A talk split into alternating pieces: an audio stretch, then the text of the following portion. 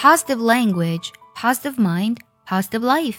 积极的语言塑造积极的思维，积极的思维塑造积极的人生。欢迎来到卡卡课堂，Welcome to Jessica's Class Online. This is Jessica.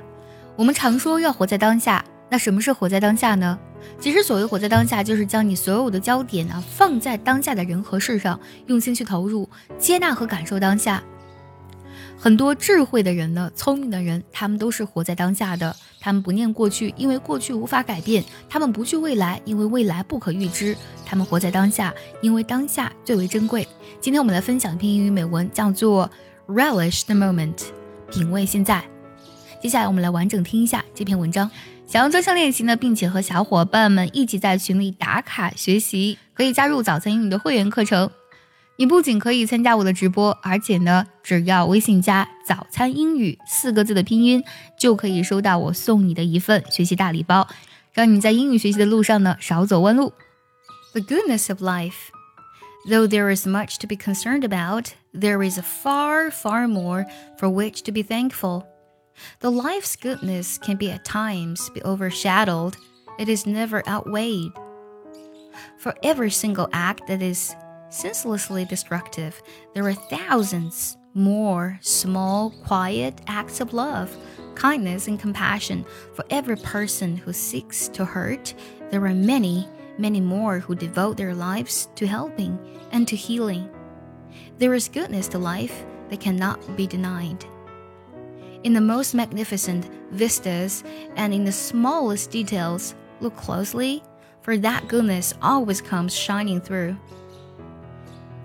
There is no limit to the goodness of life. It grows more abundant with each new encounter.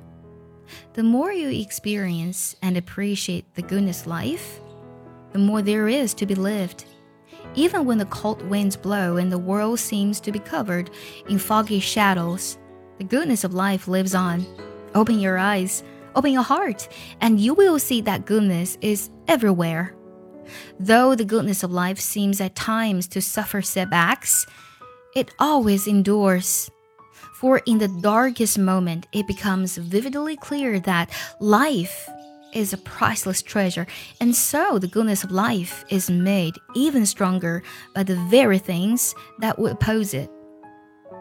Time and time again, when you feared it was gone forever, you found that the goodness of life was really only a moment away.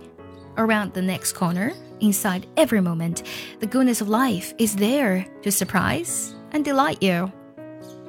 Take a moment to let the goodness of life touch your spirit and calm your thoughts.